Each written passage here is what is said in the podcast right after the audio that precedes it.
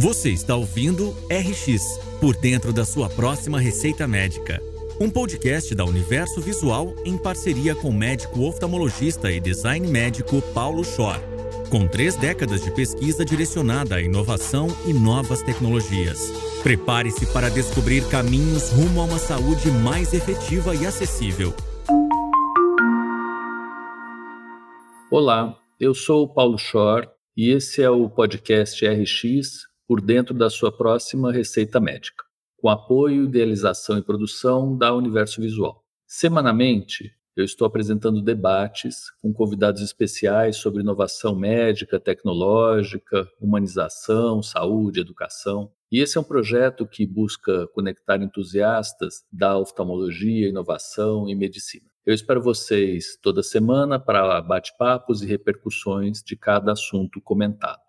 Vou ficar muito honrado em contar com a sua audiência e com o compartilhamento dos episódios. O intuito é ampliar as possibilidades de conhecimento e informação. Sigam o perfil da Universo Visual e acompanhem semanalmente os meus episódios.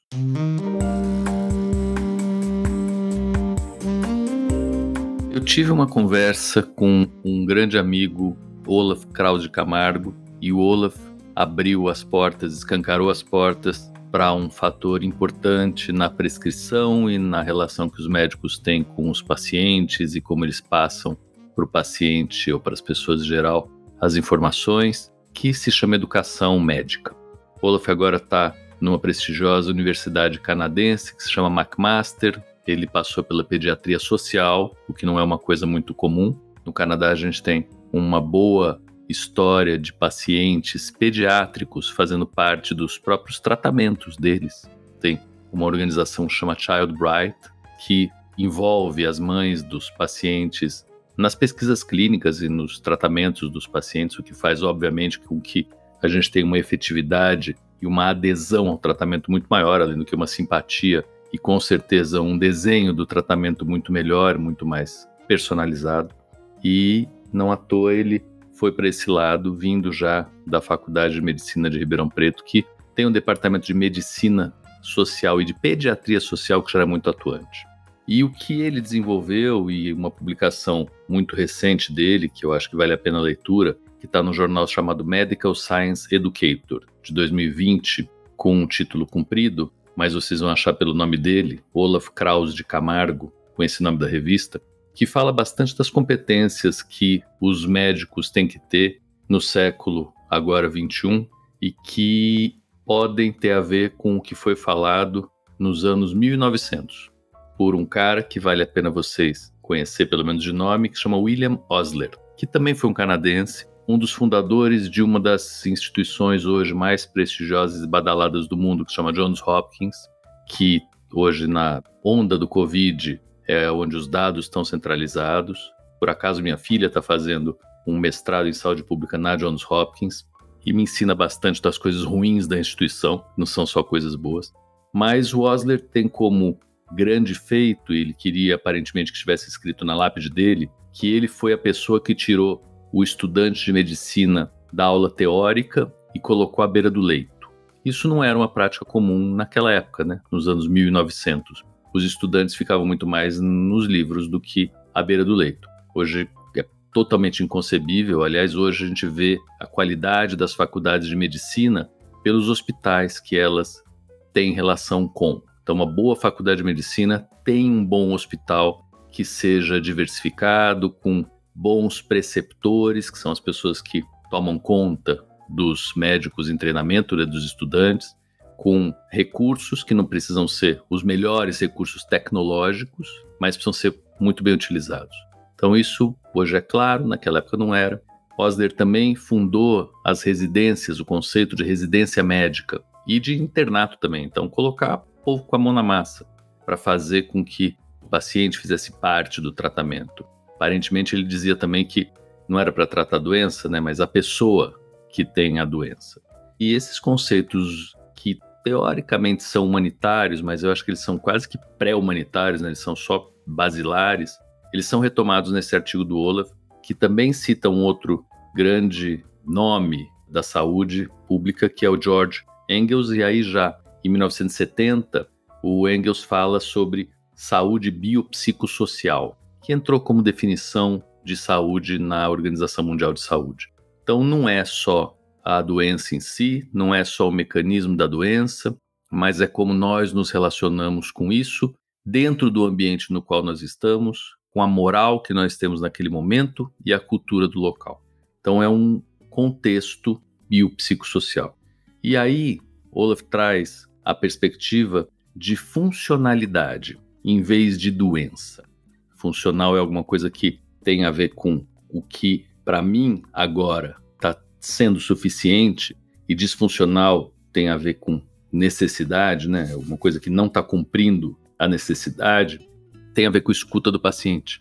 Eu não consigo determinar com o médico o que para aquele paciente é ser funcional ou estar disfuncional. Eu preciso ouvir realmente o paciente e preciso fazer um pacto com ele, aonde os valores do paciente são levados em consideração e o meu julgamento e minha expertise médica entram do outro lado. E aí eu preciso saber se o meu interesse como médico é o mesmo interesse do paciente. Então, existindo uma coincidência desses dois fatores, a gente vai ter muito mais sucesso e o paciente vai se sentir tratado. Diferente de eu sei, eu mando e você obedece. Isso, em geral, não funciona. Funcionava no passado, eu também duvido um pouco hoje, com certeza não funciona. Essa talvez seja uma grande lição que a gente teve da conversa com ele, que não é só a ciência e evidência clínica que é importante, e isso, claro que é o basilar, nós não vamos propor coisas que não têm evidência clínica nenhuma e que não tenha ciência nenhuma por trás, mesmo que o paciente queira, mas nós não vamos ficar só na evidência clínica e na ciência. E o que é mais complicado aí é o seguinte: as faculdades hoje, eu disse que nós avaliamos as faculdades de medicina pelos hospitais que ela tem, isso é verdade até certo ponto. Então, faculdade sem hospital de medicina quase não existe. Agora, as faculdades podem ter hospitais de medicina, né? Podem ter hospitais próximos. E dentre as que têm hospitais, como é que a gente avalia elas? por um critério que é meio cruel, que é o seguinte, vou contar para vocês. Em geral, é pelo número de doutores que ela tem no seu corpo docente, quantos médicos com doutorado dão aula para os alunos e quantas publicações de alto nível, de alto impacto em boas revistas esses doutores têm.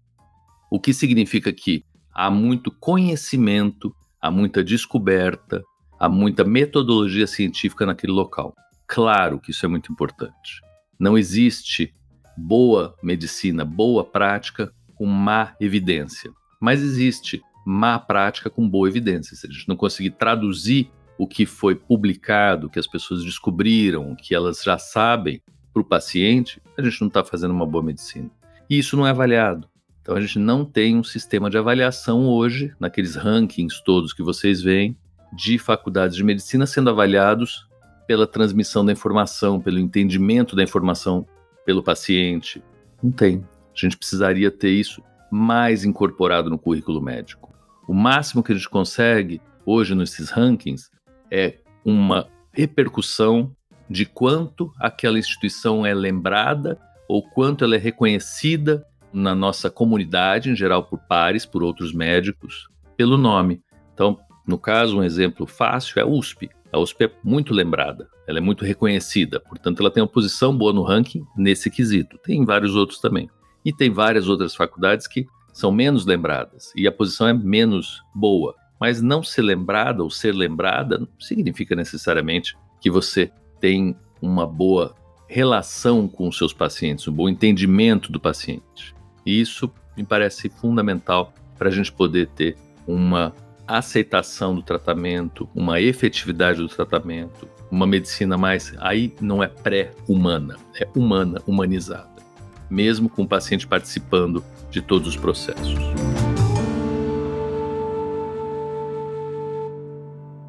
Continuando nessa toada de como que a gente faz para as pessoas serem envolvidas no processo e que o processo de receita seja mais bem recebido, que as pessoas efetivamente usem o que a gente sugere para elas, eu vou contar uma outra historinha para vocês, também do Johns Hopkins, do William Osler, que eu vi como uma instituição agora muito mais de perto, uma instituição, como eu disse, que não tem só coisas boas, como todas elas, e que é vista pela população de Baltimore, que é a cidade onde ela se encontra, de um jeito muito dual, muito dicotômico. É, claro, uma instituição que produz pesquisa, tanto em saúde pública, como dados, como pesquisa clínica, pesquisa básica, tem laboratórios fantásticos.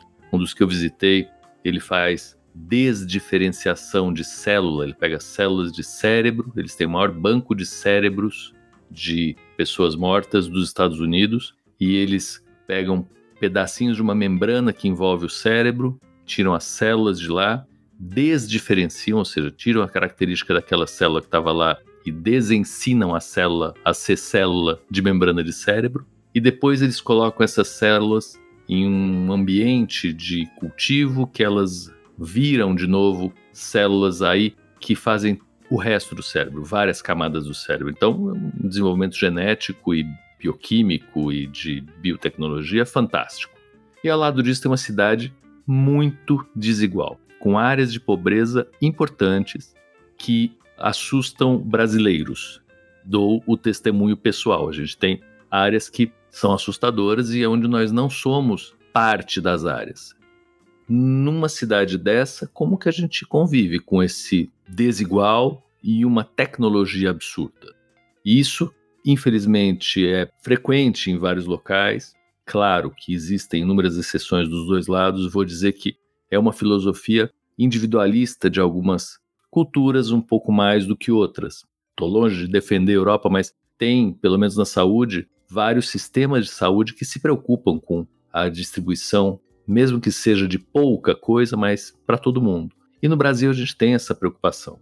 Então, só dizendo e fazendo coro com aquela história de que não adianta só dar aula na sala, mas também não adianta só produzir paper, precisa levar para a população com uma saúde pública adequada, a gente tem aí a implementação da ciência para a população como um pilar importantíssimo da absorção da tecnologia que pode ser melhor possível desenvolvida. E o Hopkins tem um histórico que é um pouco complicado na cidade de usar e ter usado a cidade, essa é uma percepção que se tem, para várias pesquisas clínicas sem uma devolutiva dos benefícios dessas pesquisas para a população. E a gente tenta bravamente, por exemplo, no Hospital São Paulo, agora numa newsletter do Hospital São Paulo, tem uma seção de quais os benefícios para você da pesquisa clínica que está sendo desenvolvida. O que, que você vai ganhar com isso? E como é que você pode se beneficiar de uma pesquisa clínica? Isso aconteceu na vacina, né? Muito médico foi voluntário da vacina, sabendo que poderia, uma chance de 50%, cair num grupo que não ia tomar vacina. Mas ele ia se beneficiar, a sociedade ia se beneficiar disso se essa pesquisa fosse finalizada mais rapidamente. Então, tendo um benefício de volta, a gente começa a criar um círculo de confiança. E essa confiabilidade parece fundamental para que exista essa transferência de vontade, de um compartilhamento de interesses. Então, assim, eu não vou confiar em quem não está pensando no meu bem-estar e em quem não está fazendo uma aliança comigo, em quem não quer meu bem. E isso é algo que faz parte integral da relação médico-paciente e eu acho que é o grande segredo ainda da humanidade. Como eu falei lá no começo, o Osler foi um fundador antes do humanismo, né? ele introduziu isso de um jeito ou de outro naquele momento na prática médica, mas a gente vai muito além disso e hoje a confiabilidade ela cela a relação humana. A gente confia. E eu vou ser um pouquinho mais atrevido. Eu acho que a gente não confia em robô ainda. A gente não confia em robô não supervisionado. A gente quer uma supervisão humana, por mais malzinho que o ser humano seja, atrás do robô, para se o robô fizer alguma bobagem por erro de programação, tem alguém lá para consertar a Boston Dynamics, que é uma fábrica que faz robô. Já falei uma vez, mas eu nunca entendi bem porque eles colocam os robôs sempre com uma forma de um, uma onça muito brava, agressiva. E tipo da coisa que eu não vou confiar é numa onça muito brava, agressiva, fazendo uma cirurgia no meu olho. Então, é, eu acho que a confiança ainda é uma palavra aí que vai definir durante muito tempo quem a gente quer que trate da gente. A gente quer alguém que a gente confie e que passe a total impressão e aí não precisa só ser, tem que parecer que está disposto a nos dar o melhor possível e querer nosso bem. É isso. Um grande abraço. compartilhem os episódios. Até a próxima.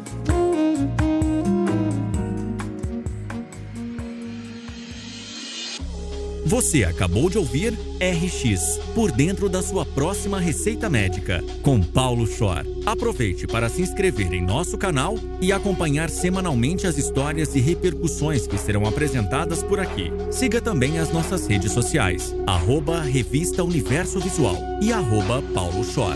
Até a próxima!